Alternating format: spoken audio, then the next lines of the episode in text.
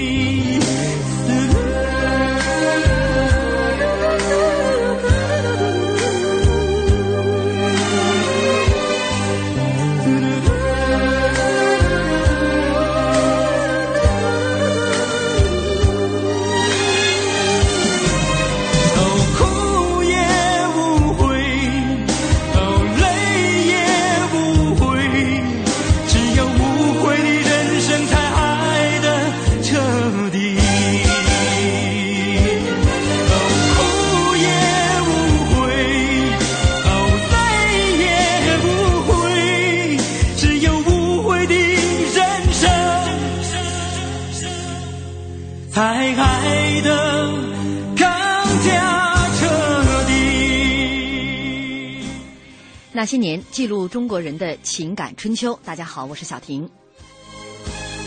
他是清末状元，却远离官场，走上实业之路。因为他的努力，南通被称为中国近代第一城。他以企业家之力办社会化之事，胡适称他为伟大的失败英雄。本周那些年民国商人系列，今天为您讲述起状元企业家张謇。也欢迎您在新浪微博来和我们沟通。您可以在新浪微博检索“经济之声那些年”或者艾特主持人小婷。今天直播间两位嘉宾，一位是老陶，大家好，嗯，还有一位李德林，德林你好。呃，听众朋友晚上好。嗯，今天的这个开场老歌啊，这个沙发呢是被飞跃极限抢到了。我们这开场老歌完全是秒杀，这个微博刚一发出去啊，真的就是一秒钟的功夫，沙发沙发就被抢了啊！这首歌《人生无悔》啊，其实这首歌对于张姐来说，她可能一生其实回顾自己这个人生历程的时候，她认为自己有很多的不足的地方啊。这是我们今天在节目当中讲她整个一生的历程的时候，会说到她晚年对自己一生的这样的一个评价。呃，说到今天的这位人物张謇，清末的状元啊，我们先从他的这个科举之路来讲起。他这一生多磨难呢，每一件事儿办的都不是那么顺利哈。嗯，对，因为在那个他们家呀，就是三代都没有出过所谓的读书人嘛。嗯，按照古代就是科举，尤其是清朝啊，你必须在三代之内有一个什么读书人，你才有资格参加考试。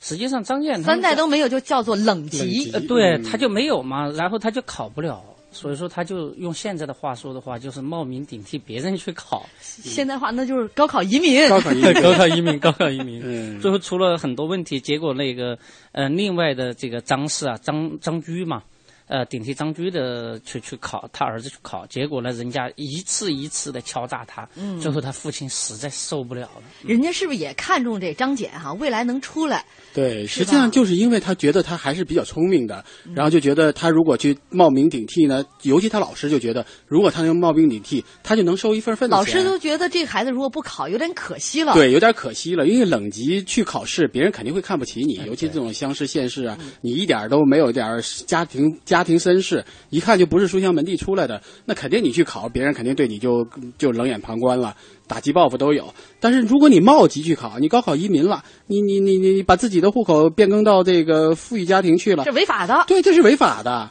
所以这个他就很尴尬。就他虽然说第一试他是中了，但是第二试他没中。这样一来呢，这老师也很生气。最关键，他中了这个秀才之后啊，这个很多人都知道他是冒名的，所以很多人就来敲诈他。就是你不是冒名的吗？首先那个张居就就刚才说的冒名张居他儿子去的，张居就就开始首先要钱了，先要个两百，再要个三百，一点点要。然后比隔壁邻居也知道了，那也得来敲诈啊，说家里有事儿了，你得借我点钱呢，你不要钱我就告啊。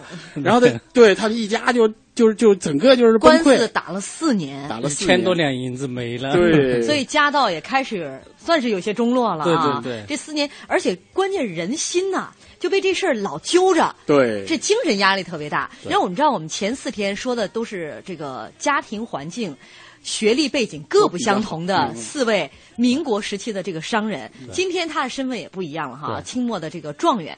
之前几天呢，说到这个人物，都是童年跟别人哈这个天资不太一样。七岁会说话呀，什么四岁会说话呀，要不然就是一个什么二木头啊、小辫子啊之类的，像呃荣氏兄弟这两个人。今天这个但今天这个从小就特别聪明。我看他说四岁启蒙，五岁入私塾，说刚启蒙不久，有一天老师。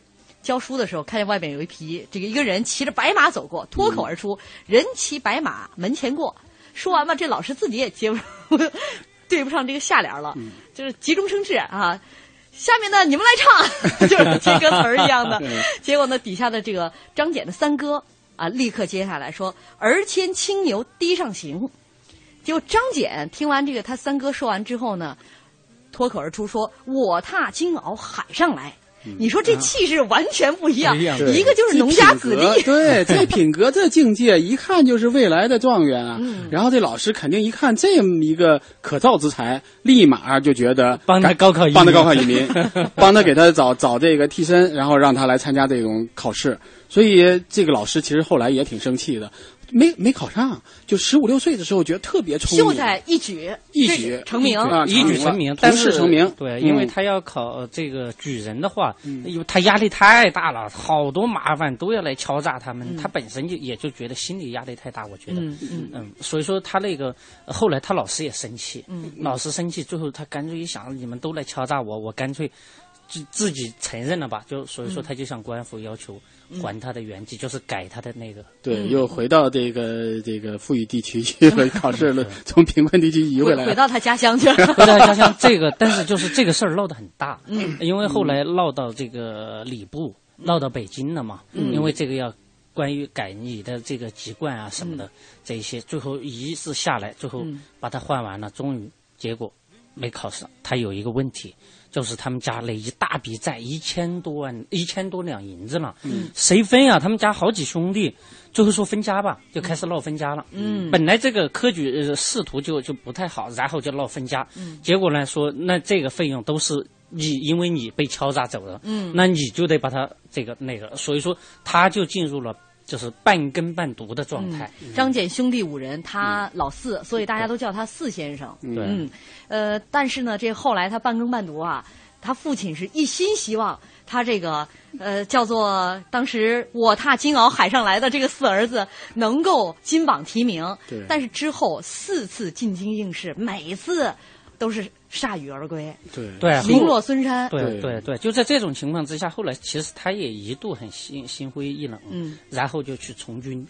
他从军从到这个庆军的呃这个门下，呃，结果呢，这个庆军又到了朝鲜，嗯，他又跟着去了朝鲜，在朝鲜呢，他认识了一个人，这个人呢是属于那种嗯官二代，读书呢极差，那就是后来大名鼎鼎的袁世凯。嗯，然后呢，这个袁世凯呢，就就说科举不行，他的这个心比天高，然后他就呃叫袁世凯你应该怎么怎么样，呃跟那个首领搞好关系。哎呦，袁世凯就是一点就通，迅速的在朝鲜朝鲜啊就是崛起。结果呢，这个他呢说不行，就是这个壬辰兵变之后。说我要回来，我要回来考试，他还是要心向往这个就是科举之途嘛。嗯，然后回来了之后呢，其实后来就因为袁世凯投奔了李鸿章，所以他就跟袁世凯当时就掰了，这是后话了啊。然后就是他在这个二十一岁的时候就觉得我考不下去了。因为屡试不中，对于家庭的压力啊，比如说这一千多两的银子怎么还呢？然后家里又分家了，债务又都在他身上，所以他就刚才就就说了从军了，然后就十年之间一直给别人当幕僚，就是给人写个文书啊，帮人去干个什么杂活啊，反正他就一直在这个东奔西走，嗯倒是把这个财务都给还清了。但是这个到他四十一岁，这个幸运之神终于降临了。人生哟，亲，今天这包包不错呀，哪买的呀？是啊，很好看吧？你也来一个，就在市中心新开的 shopping mall，明天下班一起去吧。嗨，现在都网购时代了，我呀很少逛商场了。哦，那你下班都干点啥呀？我下班回家，网上淘淘宝，做做白银，两不耽误嘛。哎，你还别说，总听朋友提到白银，有那么好呢？只看一根 K 线图，二十二小时随时交易，买涨买跌都有机会赚。我没做过白银，你再给我讲讲。发条短信八零八到幺二幺幺四，一问就全明白了。空闲时间炒白银，轻松理财。好的，发送短信八零八到幺二幺幺四是吧？我现在就发。对，短信一毛一条，赶快发送八零八到幺二幺幺四。投资风险需谨慎。我说呀，二手就是好，你觉得呢？我觉得二手不好，二手好。我爸说了，二手车便宜又省钱。二手不好，我妈说二手的东西旧不好用。二手好，爸爸说了，二手书经济又环保。二手不好，妈妈说二手的衣服过气了，不时尚。二手好，二手不好，二手好，二手不好。不跟你争，我们问老师去。要我说呀，二手东西虽然有好有坏，但是你们一定要记住，有一样二手的东西危害最大，那就是二手烟。玩生活一个清新的空间，戒掉尼古丁，生活更安心。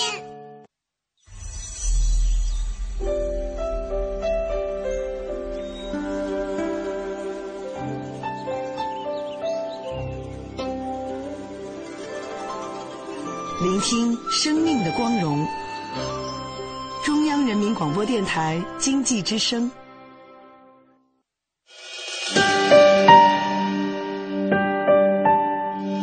那些年，他们很卑微。说句不好听的，你现在什么都没有了，那命也就不值钱了。那些年，他们很无畏。为了胜利，向我开炮！那些年，他们很悲凉。大少，他是不是妓女？是，你爱他吗？真的不爱，真的，我跟他划清界限，从此跟他划清界限了。那些年，他们很顽强。活下去，像牲口一样的活下去，活下去，像牲口一样的活下去。那些年，他们守望幸福。爸，咱这回还有别的幸福吗？哼，只要你好好活着，就能碰到好多好多好多的幸福。我的儿子，你就没事偷着乐吧。岁月流逝，情感永恒。那些年，中国人的情感春秋。春秋。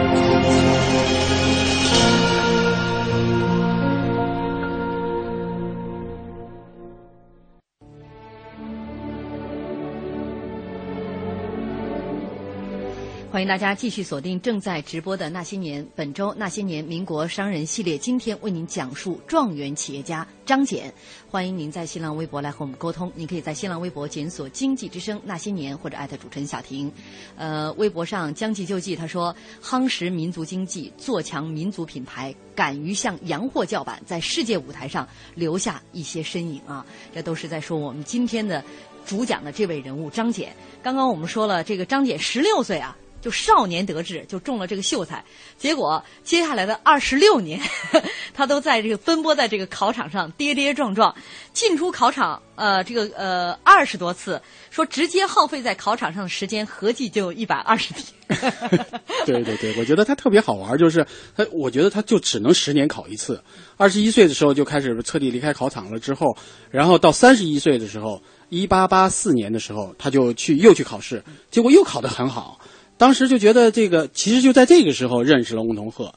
就这个时候，翁同龢就觉得他还是应该是很有前途的，结果就再没考进这个更好的成绩来，所以这十年又荒废了，又回家歇了十年，一直到一八九四年的时候，那个时候他都四十一岁了，嗯，又考，坚持考，因为他父亲坚持认为他肯定是有一个天才，是一个状元，不考上不行，父命难违啊，然后就坚持就考，考了考了，哎，这回就考的比较好。考进了这个前六十名，嗯，一旦考进前十名，就有可能进入殿试，啊，一旦进入殿试了，才有可能被录取。那个时候，这个一呃，就是状元、秀才之类的，这个实际上这个不是说，呃，到了你你到了殿试，最后你评分一二名，这个一二名很有讲究的，就是大家是合议成绩，成绩是合议这个因为是翁同龢他主笔，对，所以。这个因为早就旧相识十年前就已经跟他在一块儿，因为那个时候公车上书，实际上就是因为这个他去了这个京城去赶考的时候，跟翁同龢他们住在一块儿，所以呢，就公车上书他都一块儿参与的，所以翁同龢就觉得这人还是有可造之才，所以到最后殿试的时候就坚决主张他应该得状元。嗯，哎，当时那个殿试还还挺有意思的，就是有一个人一定不能录取，那就看这儿，因为。其实那个时候，呃，他不是把卷子打开评议的，是闭卷评议。就发现张謇这个都他的字已经很熟悉了。嗯，还有一个人的字儿一定得把他给拿掉，那就是康有为，知道吧？结果发现那个卷子写的那么好。广东的考生里边肯定是康有为，结果呢就把梁启超给拿下了，康有为进去了。这都是在这一年发生的这个事情啊。呃，中状元的那一天，其实从后来张謇的日记来看，哈，张謇的心情特别复杂，因为四十一岁跌跌撞撞这么多年，真的拿到这个状元，他反而觉得好像也没那么兴奋。反倒是他的父亲很兴奋，因为过于兴奋，这个没多久，他的父亲就去世了啊。然后他就回家守孝三年。但是在这个过程当中，还有一件事情啊，就是当时呃，他们要中状元那年，慈禧太后呢从颐和园进宫，文武百官都必须要出城迎驾。那他就是在这个迎驾的这个两侧的这个官员当中，正好赶上了一场大暴雨，那个雨还下的时间挺长。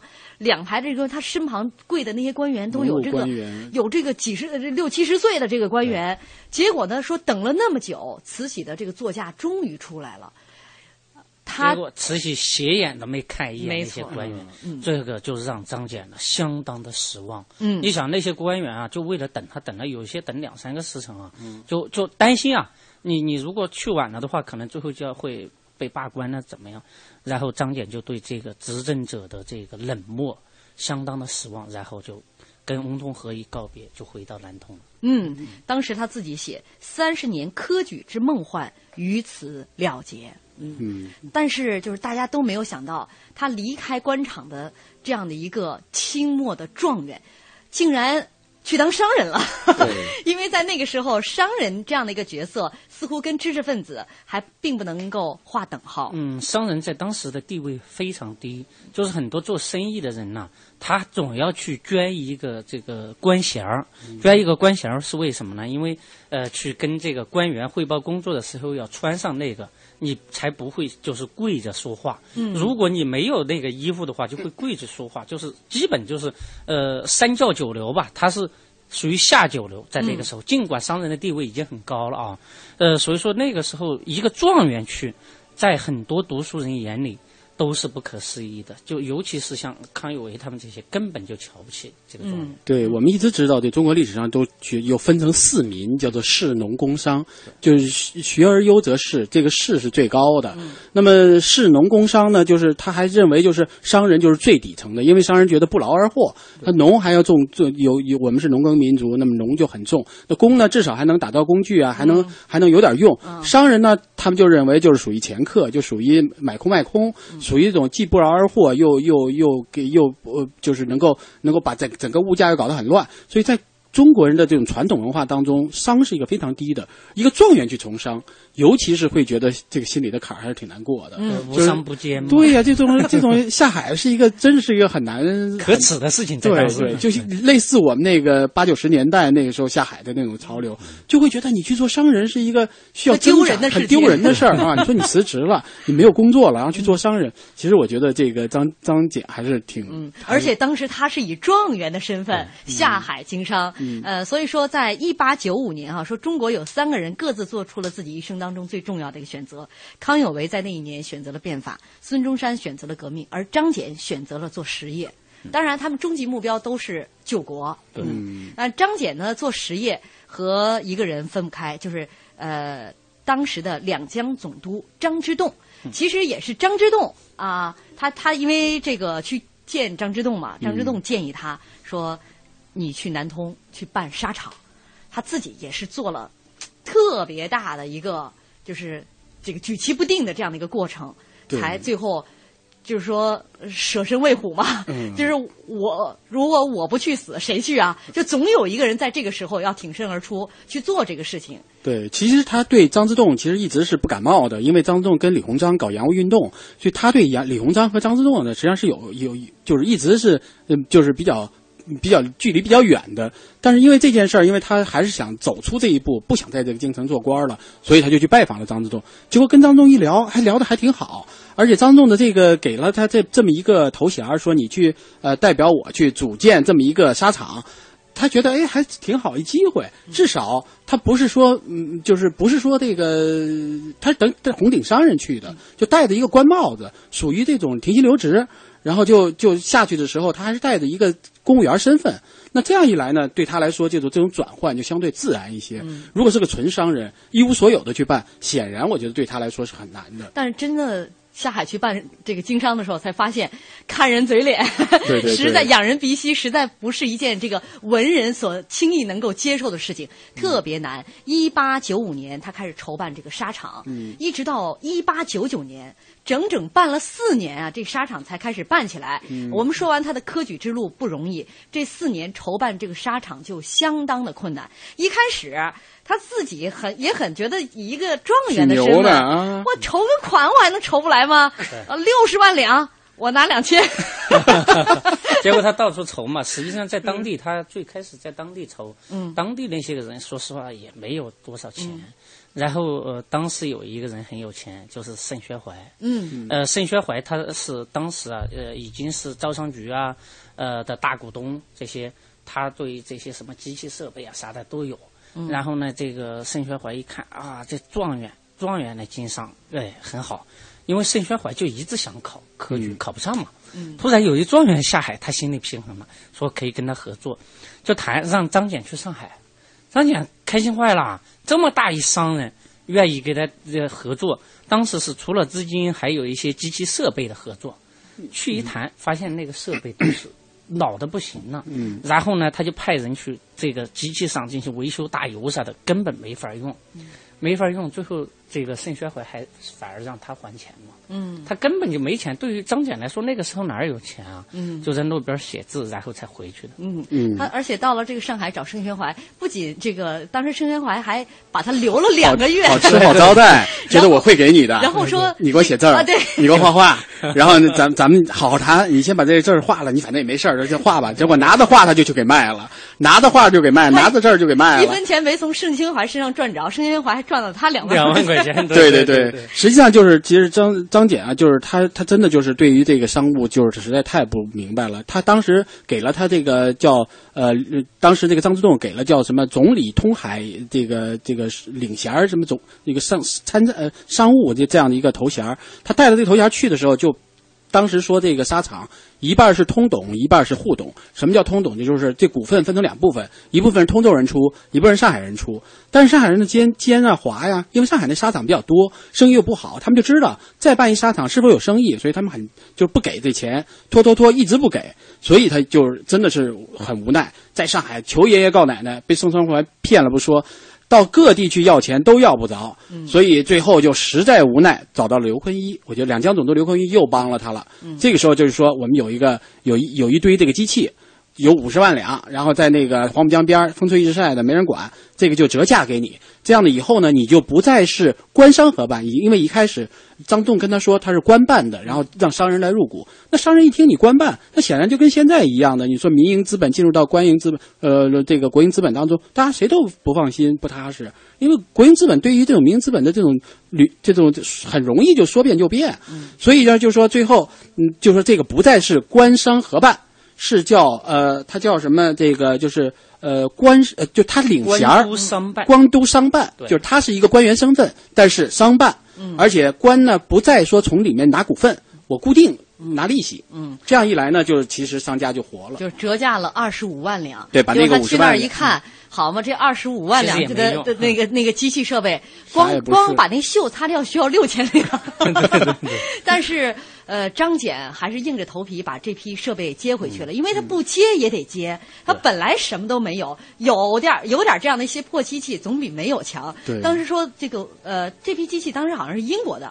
啊，这个这个从国外买机器嘛，嗯在黄浦江边搁了已经五年了，说连国外的这个这个机师啊过来帮他们看，说我这辈子我都没见过这么破的机器，显然不能用了但。是张姐就靠着这些机器，呃，拉回去，慢慢就开始进行开工了。他因为是这样，他就是把这个咱们咱们这样开工以后，咱们广告之后讲。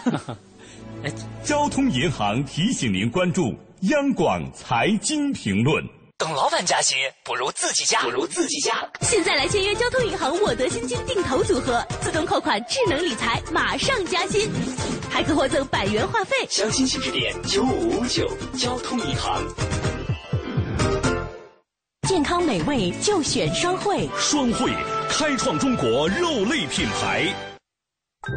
奶瓶三十五，背带裤一百二十九，学步车四百六十八。姐，这小家伙开销可不小呢。唉，自从儿子出生以后啊，我都好久没有买过新衣服了。你姐夫也不送我花了。姐，过日子不能光靠省，还得学会经营呢。你得学学理财了。据我了解呀，白银投资就不错，只看一根 K 线图，二十二小时随时交易，模拟一次就会做。你边带宝宝边做白银，什么都不耽误。是吗？你再详细说说。你呀，发条短信八零八到幺二幺幺四了解一下，免费咨询。好，八零八到幺二幺幺四是吧？我现在就发条问问。白银投资让你的生活更美好。发送短信八零八到幺二幺幺四，发送八零八到幺二幺幺四，免费开户做白银。投资风险需谨慎。北京时间二十一点三十分。报时中国经济，我是中国平安总经理任慧川。专心于自己的事业，专注于客户的需求和体验，专一于我们的愿景和目标，我们就一定会超越梦想，成就未来。报时中国经济。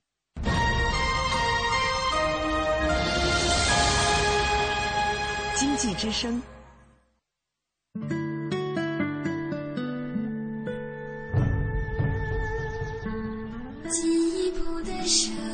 中央人民广播电台经济之声。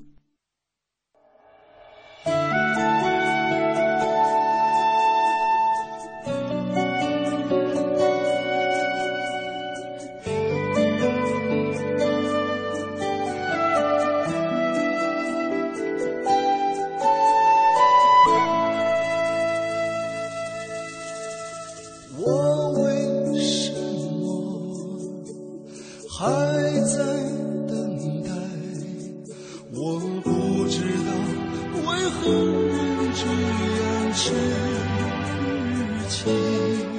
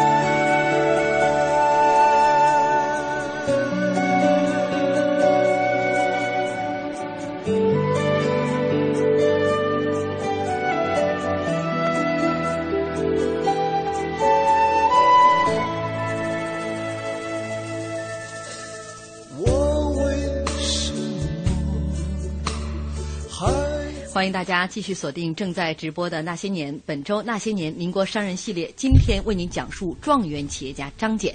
欢迎您在新浪微博来和我们沟通，您可以在新浪微博检索“经济之声那些年”或者艾特主持人小婷。这首歌是呃老陶选的，嗯，等待。其实挺适合张謇的这个个性的，对，他真的很能忍呐、等了四十年才考上状元，然后四年等就等等这个工厂的一个开工。对，我们刚才讲，其实他工厂开工啊，呃，是说到了他的那个带着二十五万两的这个机器回到南通，回到南通，对，啊回到南通，其实他还是要面临着一个招股的问题，嗯，因为你的呃这个公司的运营，呃人才的这个招聘等等都需要钱，嗯，对于张健来说的话，他其实身上没什么钱的，嗯。呃，甚至是债，那他要想什么办法？他最先的就是呃在南通的一些乡绅们。嗯而那些乡绅，说实话，南通在当时的经济，尽管离上海很近，那么近，但是经济还是一般，在我看来很很一般的。嗯它这个城市的这个自治的这个进展进程呢，也很也也很慢。呃，那这种情况之下，那些乡绅，呃，怎么样给他钱啊，都是不多的，几万两、两三万两的那种。所以说到最后，他根本就无法达到满足就是这一个厂子开工的要求，所以说到处去找股嘛，嗯呃，甚至到一些寺庙去招股。对，跑到道观去，把人家在道观里面那些香火钱也拿过来入股，然后他就说，有时就是你凑一股也行，那一股是多少？一百两，一股也凑不了，半股也行，最低的一股是三十七两，三十七两，这是百分之多少股？对他恨不能就半股都不到，但是他就恨不能就几乎就是存款，但是就对他来说，有有一点钱都比没有好。哎，我觉得他这个也还可以啊，还有办过啊。嗯那孙中山卖股票的时候打四折，嗯，知道吗？所以这个呃，当时在南阳销股票的时候，一千两跳楼价二百五，最后没办法嘛，因为那些个卖菜的那些人都给他凑二百五才能买一股。嗯，对，所以大家说张謇绝对在创业者当中算是算得上是一个中长跑选手啊、嗯 i p o 之路很困难。而且什么人他都路这路演，真的就是恨不得就马路上逮谁演谁了。嗯，后来也是他的呃另外的一个好朋友，其实是他的这个亲家沈庆夫。嗯当然最后俩人也闹掰了啊。这个沈庆夫当他是在上海去融资，你说到街头都开始卖画的这个呃卖字的这个地步了嘛？沈金夫给他来信就说，咱们现有的这点东西，咱先运转起来。以后的事情以后再说，想不了那么多了，因为耗一天，其实这些机器放在这儿耗一天就是钱。你的人，有些人技术人员都已经到岗了，你这每个人你每天的钱都是成本，所以沈进夫跟他讲，先上马再说。嗯他也无奈，也回去，呃，管他钱够不够呢，就先这些东西先运转起来吧。那在一八九九年的时候，呃，他的这个厂子他起的名字叫大生，大生嗯大生纱厂就开始运转起来了。他的这个品牌，因为他本身是状元出身嘛，也挺有意思。他的这个品牌。叫魁星这个商标下设有红葵、蓝葵、绿葵、金葵、彩葵，反正你拿我的产品就是夺魁呗。嗯，其实对于这个这个大生这个这个这个名字啊，它是有出处的，然后它是来自于当时的什么一一呃。呃，当时他看的是《易经》，易经啊，嗯所以呢，他就起名叫大生。然后作为这么一个，嗯，他认为他对他来说这是一个他未来抱负的一个基点，嗯所以他希望能够把这个实业能够做得轰轰烈烈，所以他寄予了很高的希望。然后开张了之后呢，他首先他要把这个股股份的事儿先先说好。一方面就是他认为就是这个你们大家伙儿都别。呃，各各鸡嘴鸭一嘴的，你们别觉得你们拿了钱了就能来跟我来这个讨价还价。你们先说这个钱，你们只是拿息，并不管事儿。真正管事儿就是我，所以呢，我就给你们付高息，你们就别吭声了。所以当时这个股东啊，全是拿的高息来来，高息高到什么程度？百分之五十。所以他基本上这个公公司生产的所有的东西就几乎没利润，生产出来就就付息了，每年都要付息，甚至于有的时候他付不出息怎么办？他借债。嗯，借债来付息，所以没有这样的干的。你任何一个厂家怎么能这样的来派息？我们是有股息是没问题的，但是这个都是百分之几、百分之三、百分之五，他百分之五十。但这都是后来拖垮他这个大生沙场的一些这个弊端了哈。对对。但是在当时一八九九年办完这个沙场之后，让人其实很多人等着看他笑话呢。嗯啊，但没想到这个开这个工半年、一年以后就开始盈利了，把所有的这个债还完之后，竟然还盈利七点八万两。嗯，大生纱厂算是活下来了，而且之后活得还相当好。呃，就因为这个大生纱厂，他们这个当时南通原来是一个很偏僻的小城，说十字街放个爆竹，全城都听得见。这个整个城市人口也不过四万，没有任何工业，只有零星的手工业。人们是日出而作，日落而息，按部就班的过着小日子。但是张謇用自己的双手改变了南通的一切。啊，据说当时呢，呃，在国外哈给中国。当时绘世界地图的时候，嗯中国有很多大城市都没有在国外这个地图上出现，而南通当时有个叫唐闸口啊这样的一个小地方，竟然在国外绘制的这个世界地图中国版图当中有这么一席之地。对，所以这个当地啊就说我们这儿是一山一水一人，这个一人就指的是张謇。当时办这个，我刚才查到了，这个他这个“大生”二字啊，是源自《易经》上的“天地之大德曰生”，就是天地之大德。其实他确实很有气魄的，一看就是他做金鳌来的，就 是就是天地之大德曰生，所以他起名这个公司名叫大生。他还专门亲自了有写了一副楹联，叫“枢机之动”。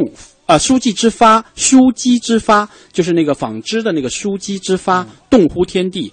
衣被所及，遍我东南，就是这纺纱的嘛，所以衣被所及，遍我东南。这这个楹联呢，后来是翁同龢专门给他写了以后，放呃刻在他们那个呃公司那个厂厂的这个大门口，所以特别遒劲有力。一直现在还有，嗯，其实大家如果到南通去玩，可以去看一看。对，因为那个翁同龢毕竟是光绪皇帝的老师嘛，嗯，帝师的字。其实这个呃张建在这办的时候啊，其实嗯一开始遇到很多了，尤其是他的那个厂子的烟囱架子，当地的居民就不断的就就围着他闹事情嘛，嗯，因为说破坏风水啊，还有这个他那个沙场差点被这个这个群情激愤的这个给给砸了，对，给砸了，给烧了，对对对，呃，但是呢，他为了这个平息，当然他会做出很多解释工作，还打官司为这个事情，呃，到最后呢，他想了一个办法，因为这个南通的贫穷啊，他要改变怎么办呢？他就就近招了当地的很多农民。到他的厂子里上班，但是农民呢，经常就遇到一个问题：一到这个吃饭的时候全走了，一到农忙的时候全走了。然后呢，他就制定了一些个呃，就是游戏规则嘛，就是每到农忙的时候就开始给他们放假，就是那种呃，其实到现在有一些地方的，比如说南方的有些工厂也是这样的，嗯嗯啊，所以说他是带动着整个南通的人一起来改变这个。南通，嗯，所以说，呃，南通的人为什么要感谢张謇？就是张謇带着他们改变了他以前的一些生活方式，嗯，呃，甚至一些经济模式，嗯，呃，从这个一八九九年建厂哈，到这个一九一九年，两个厂的盈利就高达这个三百八十多万两啊。到呃一九一四年到一九二一年八年间，他大生当时已经办了两个厂，他们的利润有一千多万两。其实不仅仅是沙场，张謇后来办了十几个这个企业，对，涉足了很多啊，嗯，包括咱们说房地产也有，对吧？盐业、盐业、运输什么，就是谁来找他办厂，他就给钱。甚至包括他还这个围海造田去种棉花。但是哈，咱们接下来要说一下他所做的公益事业，以及他的这个南通模式，就是他把企业当中的很多资金都用来做这个发展南通了。嗯，你看他他办的这个，他给南通南通投了多少公益机构啊？办了二百四十多所小学，六所专科学校，一座博物馆，一座图书馆，一个气象台，十六家慈善团体。就他就觉得这个一定要带着这个，要要要把整个南通办成一个大社会，就办成一个真正就是他他理想中的那个社会。所以要呃上不依赖政府，下不依赖社会，全凭自己良心去做。现在说我们说这个一山一水一人，指的就是山是叫狼山。水是好水，就是当地南通的那个狼山好水，人就是张謇，嗯所以张謇在南通创办的，特别是南通师范学院，其实这个学校非常有名，就是南就是他这么早就办了，呃等于呃二十二十世纪初他就开始办这，个。其实就说张謇他的改善这个南通的这个面貌啊，呃，跟当时的这些读书人以及商人的那一种家乡情怀是有很大的关系。呃，其实我们看在古代的那种士大夫阶层，呃，他们这个出世了之后，呃，都会对家乡有很多的贡献，因为他这个呃，就是呃退休了要回到家乡嘛。嗯呃，张謇呢是没到退休的时候就带着家乡人民一起去奔小康，对吧？呃，他又是作为一个读书人，在他读书的这个过程中又如此的坎坷，所以说他办的学校特别多。在那个时候，你看这些个呃官员也好，读书人也好，尤其是在呃一九零五年之后，特别喜欢办学校。嗯当然跟废除科举有直接的关系而。且像父教育、母实业，就是张謇提出来的。哎，对对对，但是他还同时啊，我觉得，嗯，他这个为什么会有这个那么多的钱，他最后会赚那么多的钱？其实张謇做了一个非常大的贡献，对中国。呃，中国啊，在这个以前是没有公司法的，呃，只有大清的时候只有大清律，然后他跟另外一个状元叫黄世勇。带着武廷芳他们一帮人捣鼓出了一部法律，就叫公司律。就像刚才这个我们说到的，就是说，哎，你们这帮股东不要瞎闹，对吧？由管理层来经营。实际上，他的所有的董事会、股东会都非常健全，都是按照公司律来进行的。张謇呢，一直到这个就是呃清政府完了之后，他也在呃践行着他的这个呃法治，呃无论是治公司也好，还是治国也好，呃包括他在南通发展的呃这些个，你看，实际上他在南通搞的南通模式，实际上是一个小社会的游戏规则。嗯，嗯，呃呃，他算是开了这个当时的很多的先河，对所以张謇在当时的这种实业家面前，有点中国这个实业家教父的这种感觉。嗯对他有很多，你包括我们前几天说的什么卢作孚、呃陈光甫这些人，其实都是有很多在做实业的时候有把他当做这种楷模的啊、这种感觉。对他当时在做教育方，你看。呃，我们说卢作孚，他在他的北碚这个地方做教育也做教育。他在做教育的时候啊，他绝对不盲目。张謇，他呃心思特别缜密，他对周围人说，普及教育叫多办小学，办小学需要师资，所以首先要办的是师范学校。说他自己经常说戴着小帽，穿着青衣，啊、坐着独轮小车。那学校的地点都是他亲自选定的，啊、嗯最先选定的是这个小学是叫做呃，在千佛寺，是一个明朝万历年间的这个寺庙。他当时呢，呃，亲自到现场对这个寺庙进行改造和新建，呃，参与测量、设计绘图。当时这个考试啊，学生考试的试题都由他亲自拟定。当时监考老师当中呢，有一位年轻人，呃，以后也成了这个名震华夏的国学大师。就是王国维，嗯你看那时候是他的小学老师啊，他的就是给这个小学监考的这些老师，而且说学校开学的前一晚，这个张謇都会亲自拿着这个锤子为每一个学生宿舍钉这个门牌儿，一直忙到后半夜。啊、一位叫做陈恒克的人，后来也当了老师，任教四年，教的是博物学科。他是著名的历史学家陈寅恪的哥哥，后来成为了著名的画家。所以你看，在他的这个南通模式的呃这种覆盖下，有多少被我们后来所敬仰的大师，都是在这个南通模式下，呃，经历过他们的这个人生的一部分。实际上，他在南通的搞教育的这一套，后来在全国都推广。嗯呃，因为他在这个当时全国废除科举之后啊，都是到处都是书院，不知道教育模式怎么改怎么改嘛。嗯，所以说就是建小学堂、中学堂、大学堂，而那个小学堂就是没教师。嗯其实袁世凯在山东啊，他也遇到这样的问题，就是谁来教？还是原来的夫子嘛？如果还是原来的夫子的话，中国的这种教育改革就走了倒退了嘛。所以说，这个张謇他的这个呃改革，最后是得到了全国推广的。嗯，他其实，在一九零三年，咱们得说一下，他有一次这个日本之行，当时日本大阪的劝业博览会，说一个拖着长长的辫子、穿着呃这个长袍马褂的清朝人，忙碌穿梭其间，他扒进博览会现场。参观了机械馆、工业馆、水产馆、通运馆等等，对这个启迪未来的新技术、新产品都表示了非常浓厚的兴趣。当时他已经是中国这个首屈一指的这个状元企业家了，因为他九九年开始，一八九九年开始做这个办企业之后，当年就盈利了嘛。呃，他是那时候他是五十岁，他第一次到日本，他是自费到日本去参观的。呃，他除了去参观了这个博览会，还去日本去专门视察了他们的学校和工厂，到东京北海道考察他们的垦牧的情况。当时日本有这个报纸啊，专门去呃这个跟随他去采访他，就赞叹说这个张氏之行与以视察为名而一般泛泛走马观花的大相迥异，此乃知识精英兼实行之勇士观光也。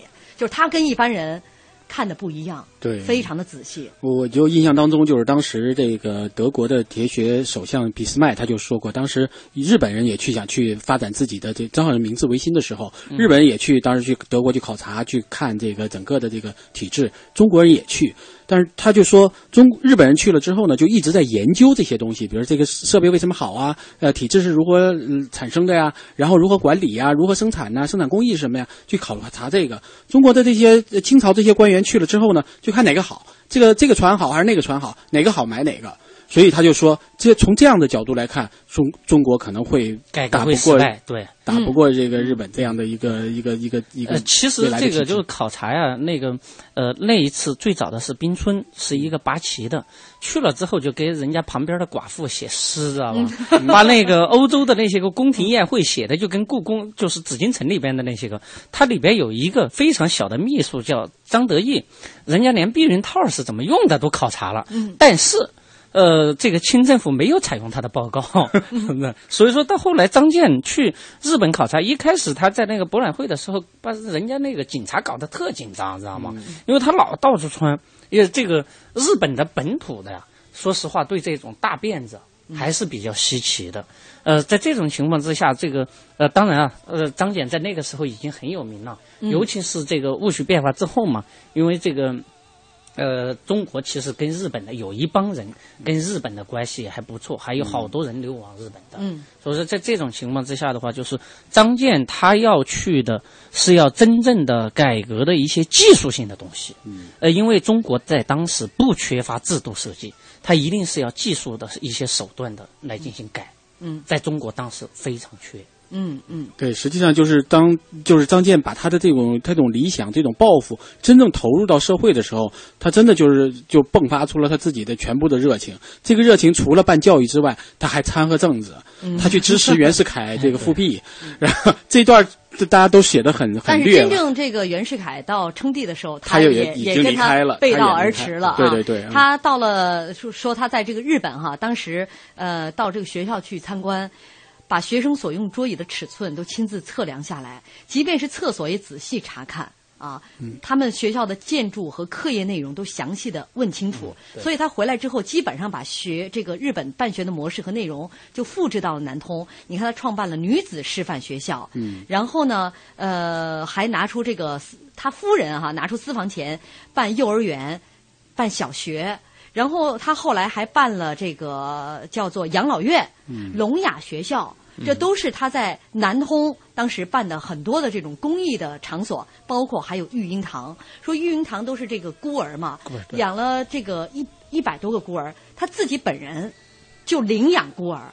啊，身体力行，所以说我是做善事，我不是说就就花点钱就完事儿了，而是他，而且他那领养的两个孤儿视如己出，跟家里其他孩子没有任何区别。嗯，实际上就是在，其实，在就是反过来说，确实他很伟大，这个人做了很多这个，实现了很多社会理想。但反过来，作为一个商人来说，这样做显然会有很大的问题。嗯，接下来我们就得说一下胡适对他的评价，就是最伟大的失败的英雄。他在一九二二年的时候，他的企业遇到了前所未有的困难，但这次困难，我们昨天说到这个荣氏兄弟在二二年的时候也遇到了这个困难，这是当时那一批实业家都遇到了同样的问题，嗯。但是他没有像荣氏兄弟那么幸运，跟日本的这个这个财团在这个对赌的过程当中，荣氏兄弟侥幸。呃，侥幸后获胜。呃获胜，但是他在这次二二年的这样的一次一九二二年的这个当时的这个经济环境不太好的情况下，他们是最后走向了一个衰亡。嗯。嗯，呃，说到这个时候，就可能跟他其实做善事儿有关系。对，实际上就是其实有几个原因，就是到了二二年的时候，就发现一方面整个的这个沙场越来越多，生产过剩的特别严重。不光是呃像南通和上海这样的大的城市在做沙场，全国各地都在做沙场，那么造成了这种沙其实很便宜，棉倒反而贵了。到了二二年的时候，正好就是农农嗯，就农业减减收，棉花这个减收，所以棉就很贵。这样一来，它的成本就很高。但是对于这个张俭来说，他的所有的这个利润是要要一大部分是拿出来要给这个股息的，要拿给这些股东的。所以这样一来，他自己就没留多少，没留多少，他还有很大的社会理想，他把这些剩下的钱全拿出去去办社办社会去了，然后又办小学，又办中学，刚刚说了一大堆，确实很很风光，很光彩。但是对企业来说是支撑不住的，也就是说，它是个倒金字塔。所有的用钱的地方都在上面，而下面就支撑不住了。嗯，所以对于当时这个整个的大生这个沙场来说，就是负担实在是太重，支撑不下去了。而且他可能自己最后对于企业的这个控制力哈，因为你看他他他在官场上他有那么多的事情，他已经成为一个教父呃型的这个人物了，很多事情他不去找别人就要来找他，嗯所以他俗事太多。别人去就看了他的工厂，就发现实际上真正管理的就和他和他家老三，他是老四，他家那个三哥叫叫张茶，俩人什么事儿他都管，什么甚至请个假也跑到这儿来跟他说一声。你想想，他管了这么多的厂，光大生沙厂就十六个厂，但是他对基础的事情就呃他就已经不太了解，不太了解了。对他实际上就说张健啊，你你纵观他的一生，还是一个士大夫。嗯呃，士大夫呢，就是说有一种这个呃国家情怀。嗯，他总希望这个在他的一生中尽他的力量。就说他当时实际上，呃，比如说他在做生意的时候，他还是兼的商部的首席顾问。嗯，呃，在袁世在袁世凯时代，他还帮袁世凯出谋划策，怎么样称帝？最后实际上他想搞君主立宪等等嗯这一些。那么他的这个公司的经营，呃，就说在管理的技术方面。就肯定就没有了，管理的技术呃没有，再加上资金的这个呃分配不均，实际上他在这个制定游戏规则的时候，他是违背了游戏规则，就是叫做商人的职业道德。商人最大的这个功劳就是什么？把你的公司做好，把工人那样的话，工人的社会福利以及你整个南通的福利才会有。嗯，那么你这些俗事太多，首先一个，你这个商人就不敬业。嗯但是呢，他骨子里的士大夫，又会让他时不时的到镇子里边。嗯比如说，呃，这个清末的时候，这个熟开国会请愿，他就是在不天天都在策划。嗯那个这个知知议局开会的时候，他还要去主持会议。嗯，那哪儿有时间管公司啊？那所以在二二年这样的一个情况下，呃，他的这个公司走向这个灭亡哈，呃，这也是呃因为他最终是他他。挂了一个虚名嘛，嗯被他的这个债权人最后接管了他这个工厂，所以这各方面的因素合起来，这是一个必然的一个结果。但是他对这个南通的这个贡献，他对整个这个当时民国的这个实业的这个贡献是有目共睹的，是巨大的。所以说这个当时这个孙中山就说：“我自愧不如。”张謇他所做的事情，我说的都是我做的都是一些我都是一些空谈，他做的都是一些实事，几百万人因此受贿，这是一个儒商的一个博大的胸怀。呃，微博上很多朋友都在说他哈，这个邢小勇律师说，当一个人的梦想融入到国家民族的伟业当中来，才能称得上是实业家。当今社会呃企业家缺少的可能就是价值观，让人崇敬啊。